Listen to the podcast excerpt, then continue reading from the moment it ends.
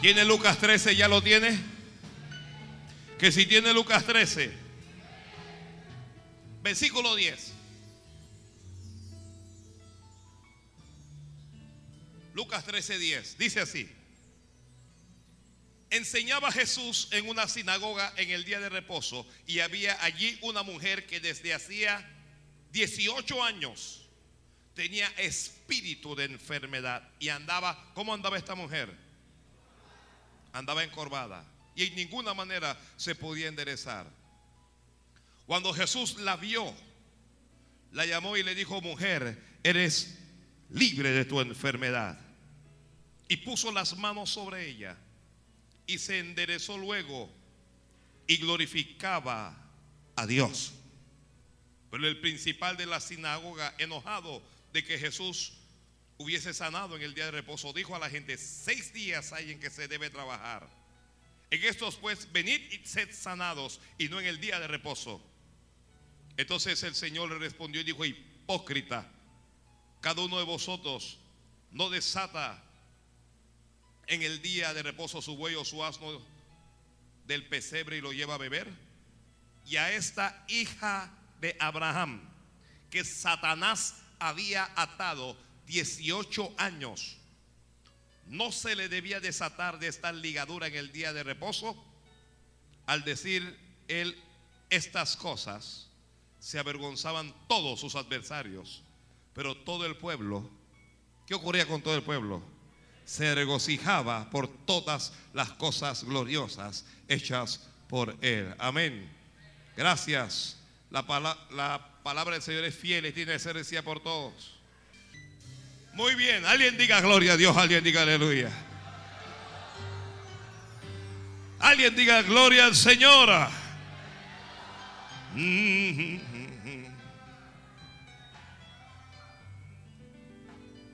Satanás había, ¿qué había hecho Satanás con esa mujer?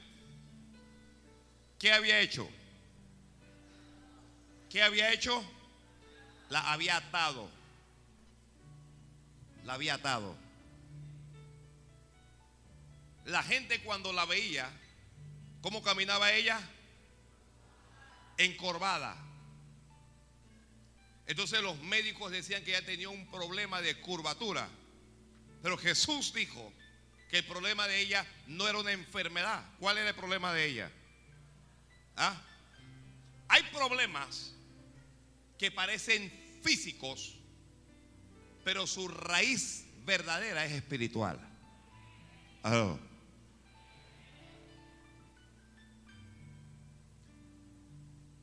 Entonces, hablaremos hoy acerca de andar derecho. ¿Cómo Dios quiere que tú andes? Derecho o derecha. ¿Cómo Dios quiere que usted ande? Esta mujer, dice la Biblia, que no registra cuál es su edad, tenía 18 años de andar. ¿Con cómo andaba ella? encorvada. Yo he predicado de esto en otras ocasiones. Recuerdo un mensaje que prediqué y me la pasé encorvado como por media hora. Pero ¿cómo andaría usted si estuviera encorvado? ¿Cómo caminaría alguien encorvado? A ver.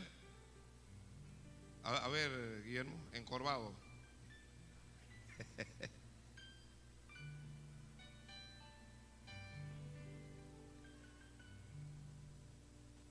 ¿Alguna joven? ¿Alguna joven? ¿Alguna jovencita cómo caminaría si, si estuviera encorvada? A ver.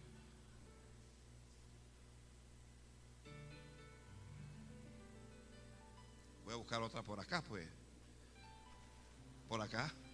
Qué bueno es poder hacer así y luego enderezarse. Ya que esa no es nuestra verdadera condición física. Pero quien vive con una atadura, generalmente en lo espiritual camina así. Encorvado. Es mujer. Tiene, primero la Biblia dice, espíritu de enfermedad. La, la Biblia no dice tenía una enfermedad. ¿Qué es lo que tenía? Un espíritu de enfermedad. Detrás de la mayoría de las enfermedades hay un espíritu. Parece ser que es joven. Entonces, esa enfermedad la está limitando. Los hombres no quieren casarse con ella. No, no, no quieren tener una relación con ella. Por eso es que la Biblia no registra que ella tenga marido. Porque cuando se camina encorvado, si, si, es una dama la que camina encorvada, los hombres, dice que los hombres somos superficiales, somos, somos lo, que vemos en el exterior. El hombre es, pura, es lo que ve. Que no, hombre, está encorvada, déjalo, no, Usted ve un hombre que no, hombre, está muy flaca, no, no, no está muy gorda, no.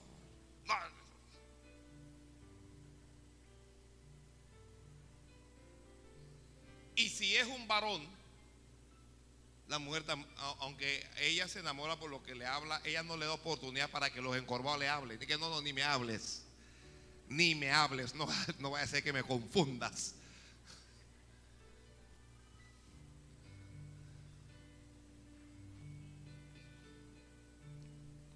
La isla está sola.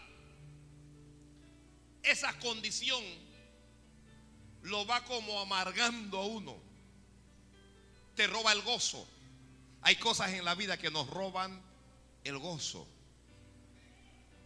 Hay cosas en la vida que nos roba la paz.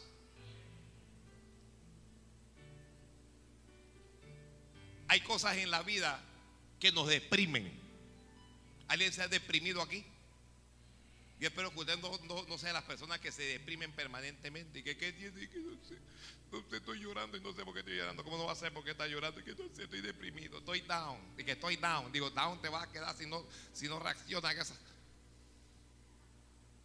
Estoy, dije, estoy depressed.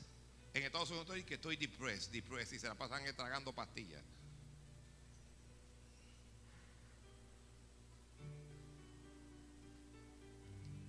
Ella no es una mujer feliz, probablemente desea morir. No entiende por qué la mayoría de la gente puede caminar derecho y por qué ella tiene que caminar. ¿Cómo tiene que caminar ella? Encorvada. Ella no entiende eso. Cuando, cuando eso ocurre, en ocasiones no se puede evitar comparar. Y cuando usted comienza a hacer comparaciones, ya usted va perdiendo el gozo. ¿ya?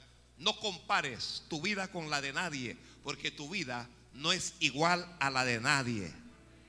Gracias porque dijo amén. Que tu vida no es igual a la de nadie. Tus hijos no son igual a los hijos de la hermana o de la vecina.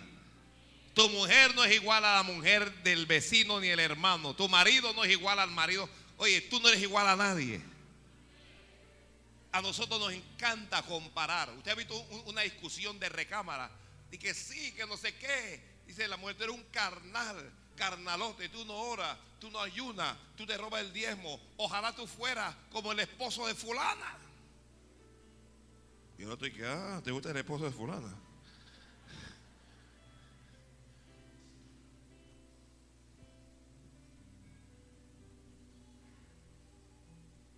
Tienes una casa y lo comparas con la casa del que está al lado. Cuando, cuando usted vive haciendo comparaciones, usted terminará en la envidia. Usted va a terminar envidiando. Porque vas a desear el bien de tu prójimo.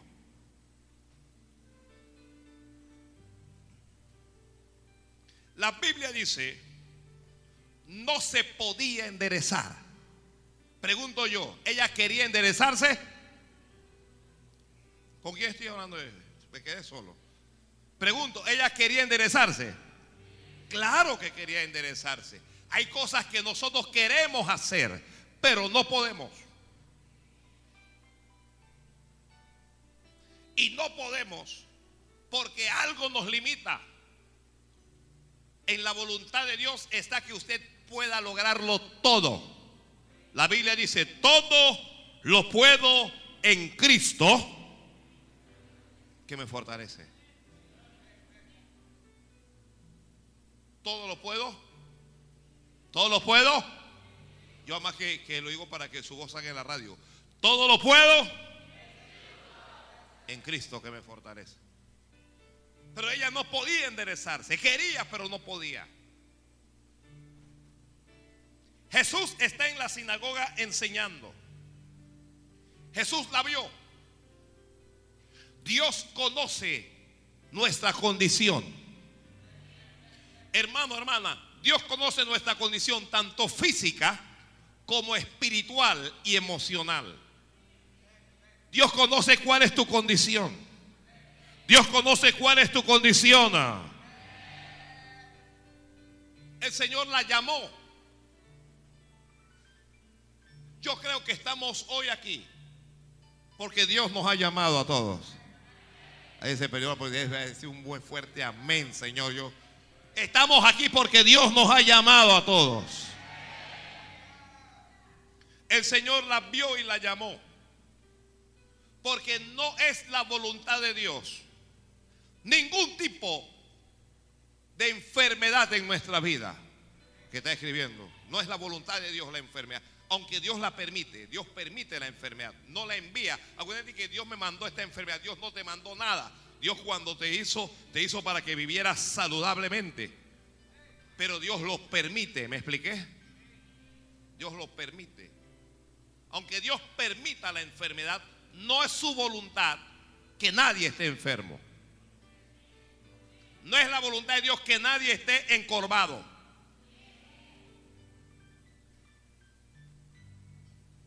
Así es que la llamó. Le dijo, mujer, eres libre de tu enfermedad. ¿Eres libre de qué? Le está hablando a ella porque lo que ella entiende, ella no entiende que está atada por Satanás. Ella no entiende que tiene un espíritu de enfermedad en la mente de ella está, estoy enferma. Y como estoy enferma, no me puedo enderezar. En nuestra vida hay curvaturas que nos hacen andar encorvados. Y podemos estar encorvados emocionalmente, es decir, en la mente.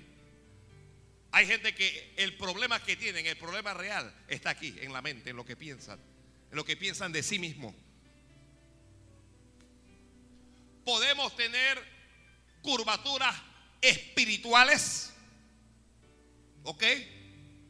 Son cuestiones espirituales. Estamos espiritualmente, no nos enderezamos. Queremos enderezarnos, pero no nos enderezamos. Por casualidad, alguien le ha pedido perdón aquí a Dios por la misma cosa por lo menos 20 veces. Levánteme la mano si alguien lo ha hecho. Por lo menos 20 veces usted le ha pedido perdón a Dios y que lo ayude en eso. Ahí está. 20 veces. ¿Y cuándo va a cambiar? Dios te va a ayudar, no te preocupes. Dios te va a ayudar, te estoy diciendo.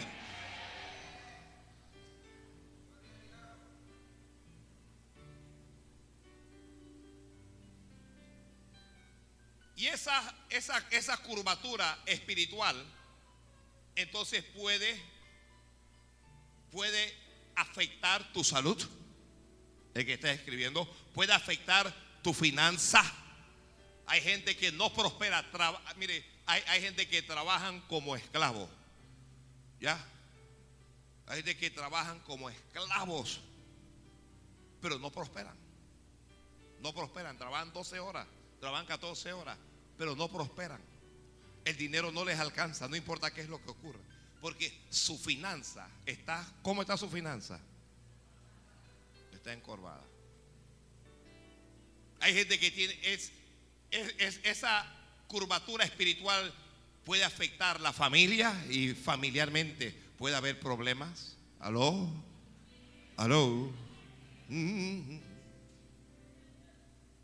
Entonces, aunque en lo físico caminemos derecho, y gloria a Dios y aleluya, y, todo el mundo dice, eh, qué, mujer más hermosa camina derecho, eh, o, oye, qué hombre más, pero espiritualmente o emocionalmente, ¿ya? Cuando se tiene curvatura emocional, se tiene complejos, por casualidad alguien tiene, aunque sea un complejito por aquí, alguien tiene un, que sea un complejo, ¿aló? ¿Alguien tendrá algún complejo? No, aquí no hay acomplejados, que va, para nada. Ah, complejos de superioridad y creemos que somos, tenemos más alto concepto de nosotros mismos que debemos tener. ¿Ya? Porque hay, hay quienes tienen complejos de superioridad. Usted camina y usted jura que usted es la tapa del coco.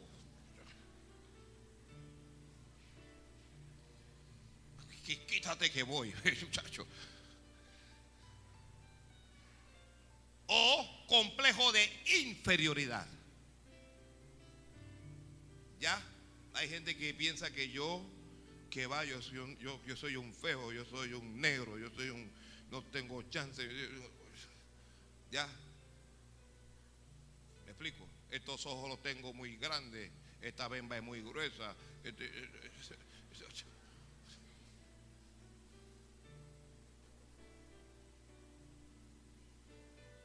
Santo es Dios. Porque nunca estamos satisfechos con Dios. Mire, todo lo que Dios ha hecho es perfecto. A nosotros Dios nos hizo perfectos. Pero no estamos conformes. Nosotros estamos que amén, pero no estamos conformes. ¿Ya? El que tiene peso quiere ser más delgado. El que es delgado quiere tener más peso. ¿Ya? La que tiene mucho quiere operarse porque quiere que le quede poco. La que tiene poco, entonces quiere ponerse para... Un día una hermana que a la noche a la mañana se aparece en la iglesia. Muchacho, muchacha, Dios, Dios te hizo un milagro, ¿eso que fue?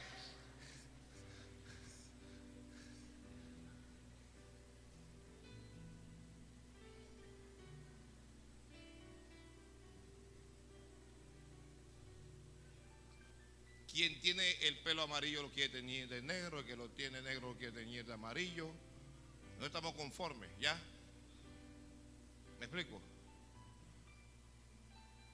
Uno tiene dos orejas, las damas para ponerse un arete en cada oreja, se ponen arete en la oreja, arete en la nariz, en la lengua, en el ombligo. Es una cosa impresionante.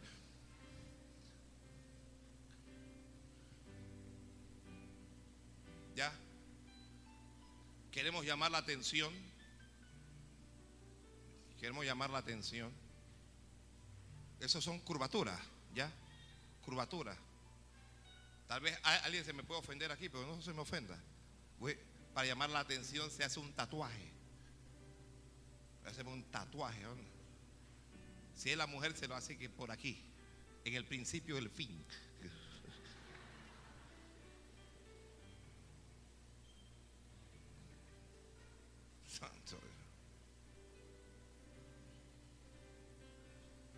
Aquí hay jóvenes que me están escuchando. Un consejo sano, jamás se haga un tatuaje. De nada ni de nadie. ¿Ya? Una vez que usted se haga un tatuaje, a usted lo han marcado. A usted lo han marcado. Cuando usted va al campo y usted compra ganados y usted quiere asegurar su ganado de que nadie lo robe, ¿ok? Y que su ganado no se confunda con el del vecino, ¿qué se hace? ¿Cómo se llama ese proceso? Errar. Pero eso realmente es tatuar al, animal. Uno se lo pone en caliente y ya está tatuado. Significa propiedad del pastor. Oh, no es que yo cuando hablo me profetizo yo mismo, voy a tener animales. Una vez iba a comenzar a hacer un creo que se llama por, ¿cómo es? Cuando uno tiene eh, puerco, cerdo, porcinocultor o algo así. Entonces me dieron dos y, le llamé, al macho A y a la hembra la llamé B. Y digo, aquí voy a tener una- un abecedario entero. Esto, esto va a ser una bendición. Al final nos lo comimos.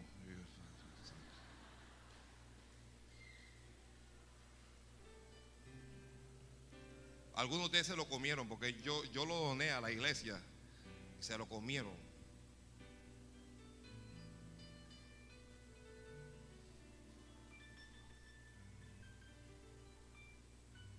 El estar encorvados no nos hace estar satisfechos con nosotros mismos. Sabemos que pudiéramos estar mejor, pero que no estamos bien. Y comenzamos a tener conflicto interno. Muchas veces comenzamos a atribuirle a Dios responsabilidad por lo que nos ocurre. O en panameño, echarle la culpa a Dios. El Señor, eh, yo estoy así, es por culpa de Dios. Ah, ¿Y por qué Dios me hizo así? ¿Y por qué esta enfermedad Dios me la mandó? ¿Y por qué Dios no hizo esto? ¿Y por qué Dios? Y le atribuimos responsabilidad a Dios. Esa mujer pensaba, Dios me hizo así. Lo malo que te ocurre en la vida no viene de Dios. Grábese eso. Todo lo bueno viene de Dios. La Biblia dice, toda buena dádiva y todo don perfecto desciende de lo alto, viene de Dios. Si tú tienes vida y tienes salud, la tienes porque Dios te la ha dado. Alguien diga amén, Señor.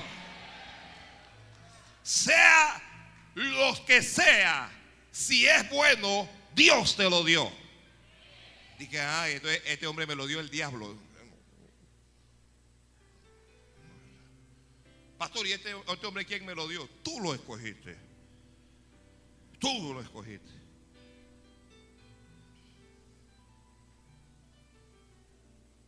Así es que Jesús la ve como te está viendo a ti. ¿Por qué usted cree que viene esta palabra? Esta palabra viene porque muchos de nosotros estamos encorvados en alguna área de nuestra vida. Esta palabra viene porque hay familias encorvadas. Esta palabra viene porque hay matrimonios encorvados. Esta palabra viene porque hay cristianos encorvados. ¿Ok? Estamos caminando, pero no estamos caminando derecho. No estamos andando derecho. Aló. Santo Dios del cielo. Cuando Jesús la ve, Jesús la llama y le dice, eres libre de tu enfermedad. ¿Qué es lo que la atribulaba a ella? ¿Qué la atribulaba a ella?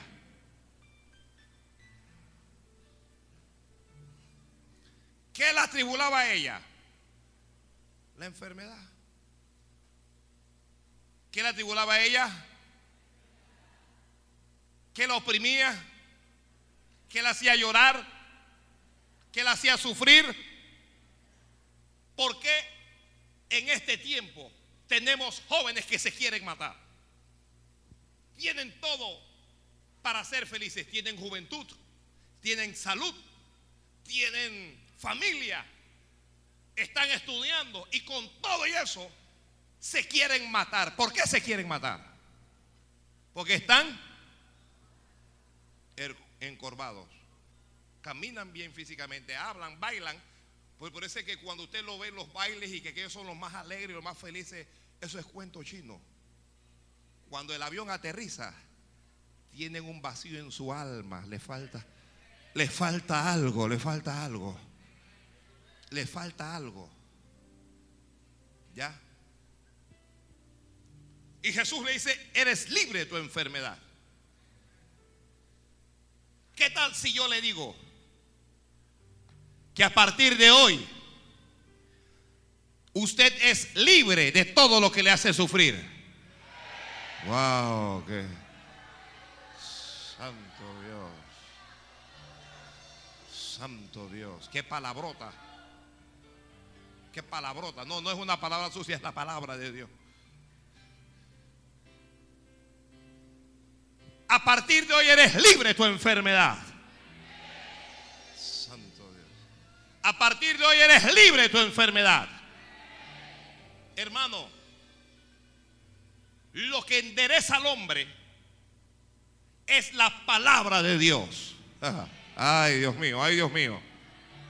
Lo que endereza al hombre es la palabra de Dios.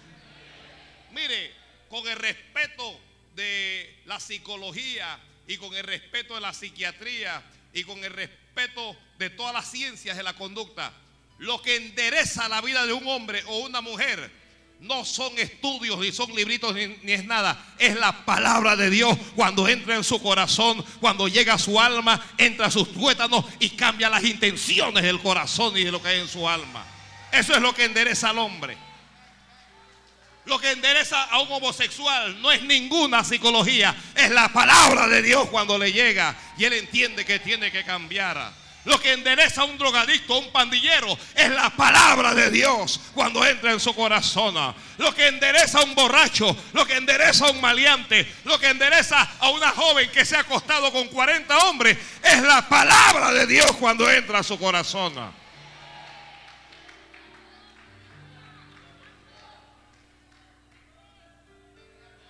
El Señor sabía que ella necesitaba enderezarse por lo que le habló, porque lo que iba a enderezarla a ella, ¿qué cosa era? La palabra de Dios. Alguien dígame, ¿qué va a enderezar tu finanza? ¿Qué va a enderezar tu finanza? ¿Qué va a enderezar tu familia? ¿Qué va a enderezar tus emociones? ¿Qué va a enderezar tu salud? La palabra de, es la palabra de Dios. ¿Sabe? Es la palabra de Dios. Jesús lo primero que hizo fue hablarle. Porque lo que ella necesitaba no era la lástima de nadie. Lo que ella necesitaba no era de la comprensión de nadie. Lo que ella necesitaba no era un título universitario de ninguna ciencia, de ninguna profesión. Lo que ella necesitaba era palabra de Dios. Oye, lo que tú necesitas es palabra de Dios.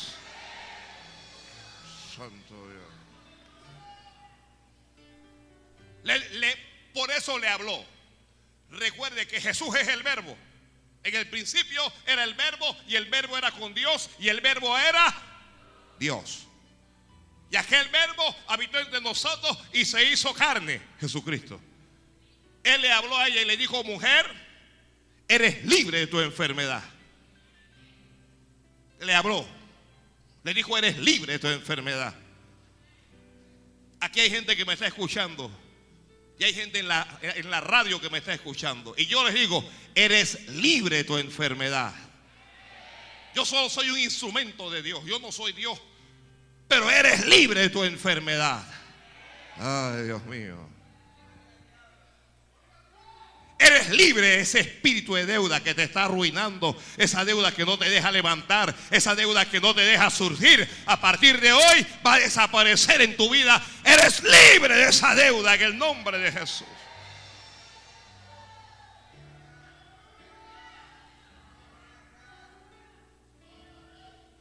Eres libre de la miseria. Alguien diga amén, Señor. Eres libre de esa pobreza. Eres libre del fracaso. Eres libre.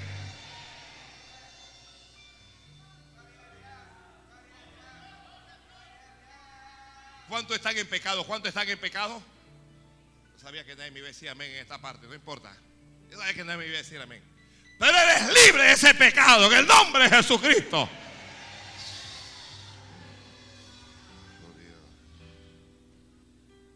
Santo es Dios. Eres libre del pecado. Eres libre del pecado. Eres libre del pecado. Si yo, yo, yo no peco, yo no peco. Yo no peco. Yo estoy como un ángel. Yo lo que soy es como un ángel. Yo no peco. Eso es lo que tú crees.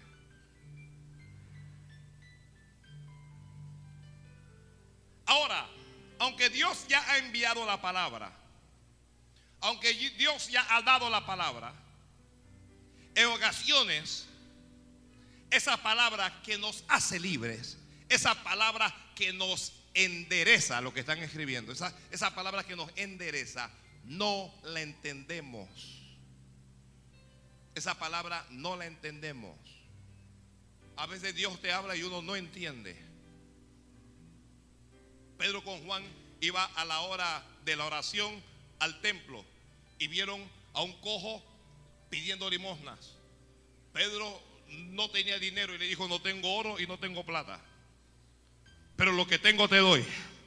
En el nombre de Jesucristo de Nazaret, levántate. Toma, bueno, no, levántate y anda. El cojo se quedó ahí. Ya había recibido la palabra para levantarse. Pero se quedó. ¿Qué tuvo que hacer Pedro? Tuvo que tomarlo de la mano y levantarlo. Ya Jesús le habló a ella, pero ella no entiende. Así que Jesús va a hacer algo más. Dice la, la Biblia. Y puso las manos sobre ella. Les aclaro que no era necesario poner las manos sobre ella. El Señor puso las manos sobre ella por causa de ella. Ya la palabra había sido dada. ¿Alguien está captando lo que Dios le está hablando?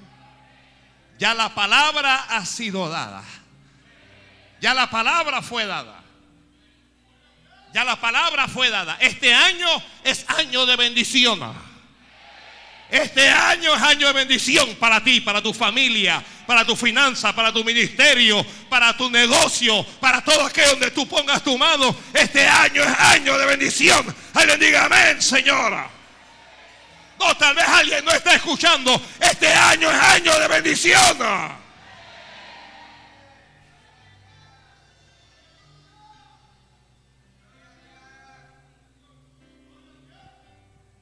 Ella había escuchado que algunos vecinos de ella habían recibido milagros, que alguna gente había sido sanada. A veces nos ha pasado aquí, Dios ha bendecido a este y ha bendecido a aquel y bendició al otro. Y yo, ¿cuándo me toca a mí? Este año te toca. Ay, Dios mío. Oh, ay, ay, ay, ay, ay. Este año te toca, este año te toca. Yo estoy hablando aquí, pero si tú no crees esto, hermano, yo no sé usted qué va a hacer, ya. Pero este año, este año te toca. Alguien diga amén, señora.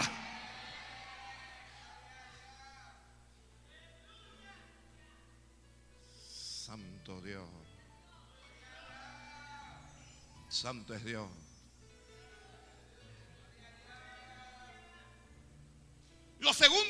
Hace para enderezarnos es tocarnos. Primero nos habla y luego nos toca. Yo creo en el Señor que este año mucha gente va a tener una experiencia personal con el Señor. Este año vas a sentir el toque de Dios. Este año no va a ser tu esposa la que te diga, tú vas a saber qué es lo que ella sentía porque Dios te va a tocar a ti. Este año no va a ser tu padre ni va a ser tu madre los que te digan, Dios te va a tocar a ti y tú vas a saber de qué aquello se referían. Este es un año en donde Dios nos va a tocar. Que Dios nos va a tocar este año.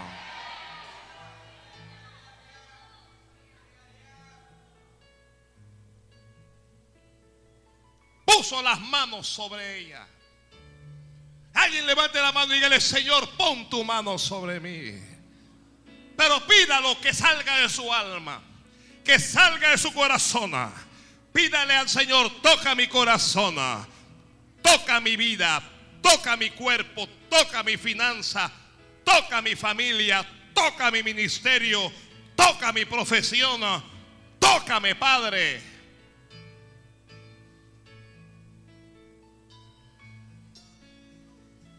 Una vez que Dios te toque, cualquier cosa que te perturbaba va a desaparecer.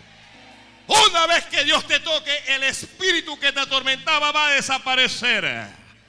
Una vez que Dios te toque, la enfermedad que tenías va a desaparecer. Una vez que Dios te toque, lo que te hacía llorar va a desaparecer. Hermano, cuando Dios te toque, lo que, lo, lo, que te angustiaba, lo que te agobiaba, eso va a desaparecer. Alguien dígame amén, Señor. Oiga, yo no sé qué es lo que usted cree, pero nosotros estamos creyendo en un Cristo que no está muerto. El Cristo en el cual creemos nosotros está vivo, sentado a la diestra de Dios e intercediendo delante del Padre por nosotros.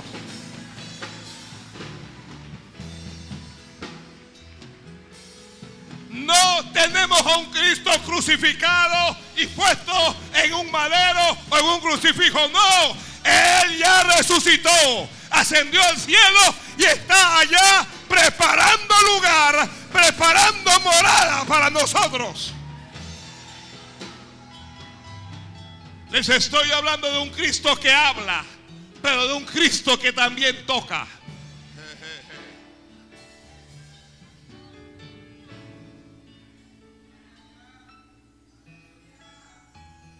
Él no solo te va a hablar como si fuera un extraño. Él te va a tocar para que sepas que está interesado en ti. Él te va a tocar para que sepas que está cerca de ti. Ay, Dios mío, ay, Dios. ay, Dios mío. Dios no solo está interesado en ti, Él está cerca de ti. Dios está cerca de ti. Dios está muy cerca de ti. Si Dios nos habla solamente, en algún momento vamos a sentir que está como muy lejos de nosotros. Como que nos ama de lejos. Pero cuando nos toca, sentimos su amor. Te va a tocar para manifestarte amor. Yo espero que alguien esté escribiendo. Ya.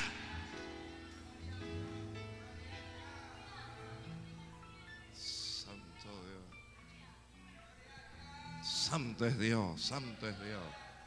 Santo es el Señor. Santo es el Señor. Eres libre, eres libre, eres libre, eres libre. El diablo te ató, pero yo te desato. El diablo te ató, pero yo te desato.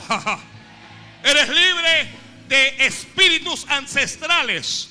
Eres libre de lo que hizo tu abuela, de lo que hizo tu bisabuela, de lo que hizo tu tatarabuela. Eres libre de todos esos males. Eres libre de todos esos. La Biblia dice que si el Hijo os libertare, seréis verdaderamente libres. Si el Hijo te liberta, vas a ser libres de verdad.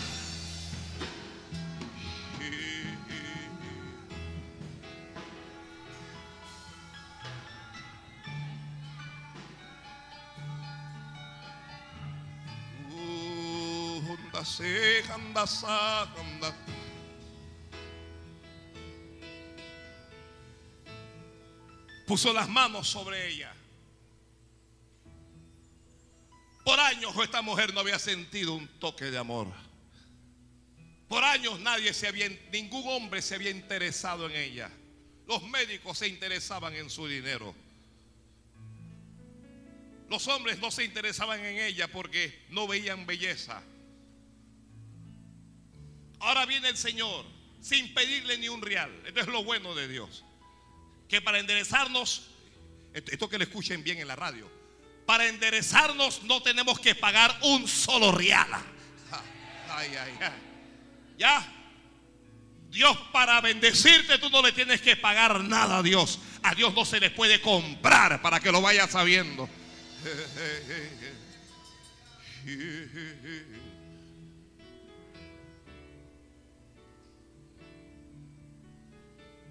No estaba esperando nada de ella, como Dios no está esperando nada de ti.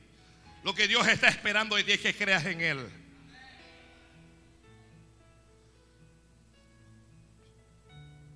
Puso la mano sobre ella. Ay, Dios mío.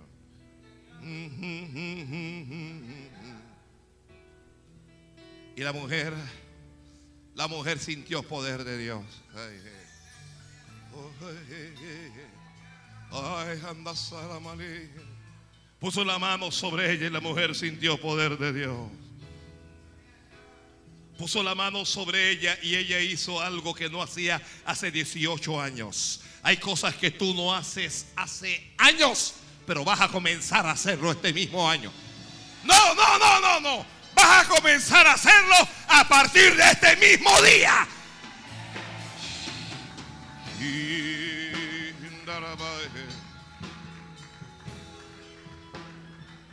Algunos de ustedes jóvenes estaban perdidos. Aquí hay jóvenes que consumen droga, algunos pandilleros. Aquí hay jovencitas que ya se han activado sexualmente. Pero no se preocupen, porque Dios te va a tocar. Y cuando Dios te toque, te vas a enderezar y vas a ser diferente. Y vas a comenzar a vivir para Dios y hacer lo que no podías antes. Porque cuando tú recibes un toque de Dios, lo que viene es un cambio en la vida. Lo que viene es un cambio en tu vida.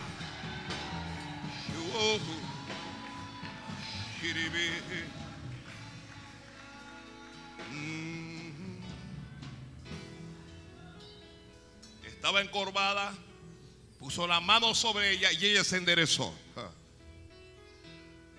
Ella se enderezó. No podía caminar derecha.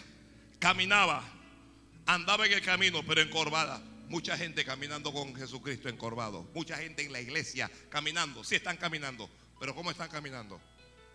Encorvados. Pero nuestro Dios es un Dios que endereza. Nuestro Dios es un Dios que endereza. Nuestro Dios es un Dios que endereza. Nuestro Dios es un Dios que endereza. Dios es un Dios que endereza.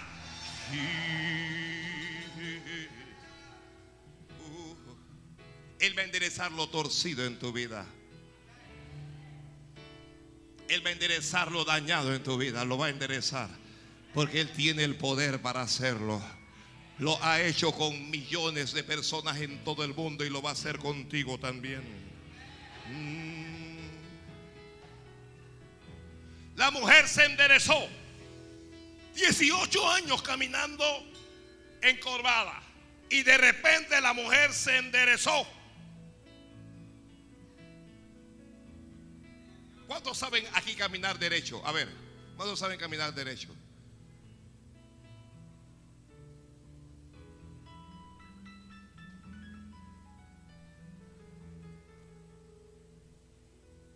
Hay gente que no, ni, físicamente caminan derecho, caminan así. Hay quienes caminan así. Si tuviera un peso, un maletín en, la, en, las espaldas.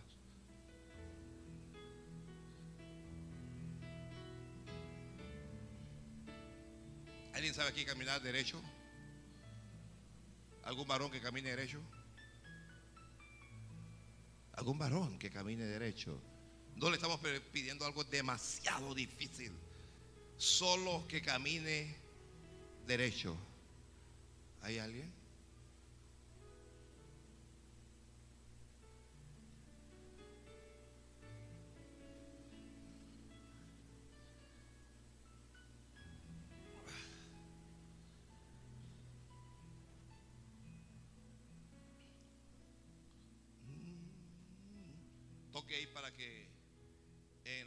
No, no, no, no parezca que salimos del aire.